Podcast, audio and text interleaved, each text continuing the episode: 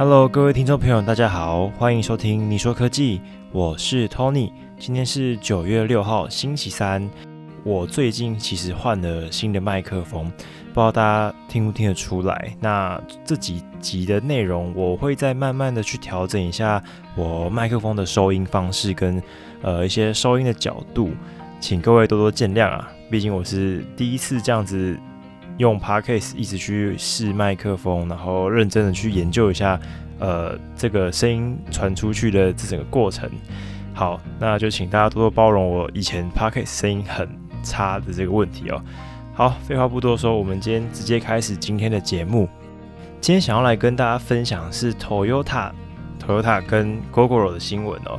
那首先我们现在聊一下 Toyota 好了。Toyota 在最近它发表了那个。Hilux，那大家一定会想说，Hilux 这台车不是才刚更新没有多久吗？不，它发表这个原型车是一台用氢能去作为它动力的车款。那么，其实大家知道，Toyota 是一直以三种动力来作为呃下一个世代车辆的研究的方方向哦。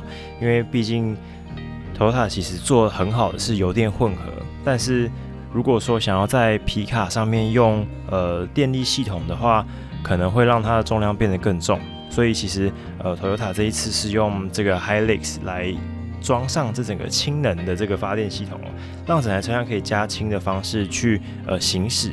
以它公布的照片跟一些数据来看，它其实外形跟上一代的版本是没有什么变。它只有在底盘的结构，呃，座椅的正下方放入了三支呃可以装氢气的那个钢瓶，还有在它的货斗后面下面那边放了锂电池。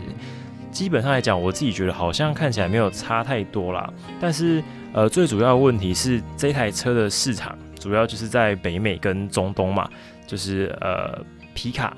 在恐怖分子很常用的那一款，可是问题来了，在中东，光是连充电站可能都没有像呃北美或是其他地方这么普及，那更何况是加氢，加氢气这东西，在美国来说，大家看一下资料，其实也没有到说很普及，所以我在想，它可能是主要这个市场应该会放在北美吗？然后在中东的。那边可能会继续贩售的是汽油版的 Hilux。好，不过就来看看 Toyota 之后要怎么做了。接下来是呃 GOGO Google 在前几天宣布说要跟高通一起合作，来呃打造一个新的数位仪表板。呃，简单来说就是他希望说可以让呃 Google 原本的仪表板变得更丰富，变得有更丰富的资讯，变得有呃像是超速警报啊，或是可能。预警一下前方的时速那些等等的，还有可能监控一下你车辆的远端的防盗啊。不过呃，其实这看起来跟红加藤的仪表板好像有几分相似。呃，其实红加藤的车我自己也骑过，那我自己本身也是骑 GoGo，我自己。会比较喜欢原本 GoGo 的仪表板，因为很简洁，然后看起来你在高速行驶的时候，其实你根本不会花太多的心力在呃仪表板上面，你会很专心看前面。所以仪表板这个功能，我其实就是在看有没有打方向灯，有没有超速而已。呃，如果想要在机车的仪表板上面加入那么多花俏的功能，我觉得在台湾来说可能不会到太实用啦，毕竟。每个红绿灯都停一下，每个红绿灯都停一下，不太会有很多时间一直看着仪表板。我自己比较希望可以加入的功能，反而是呃，希望有那种追撞预警，就是例如说后方会有车辆快要撞上你的时候，它会有预警，然后还有盲点侦测。机车我觉得有盲点侦测也是非常的好，因为如果你戴着全罩式安全帽，其实有些死角你是看不到的。那再来还有一个就是呃。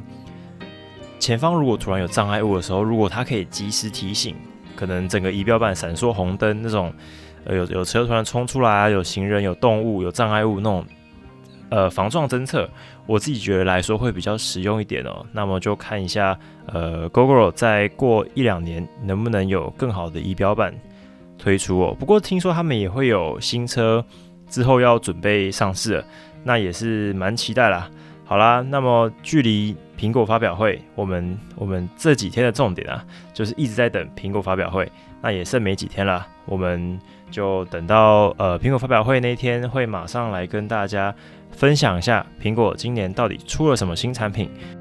好啦，今天的节目就到这里结束啦。如果对今天聊的话题有兴趣，可以在下方留言。那么我们下次再见喽，大家拜拜。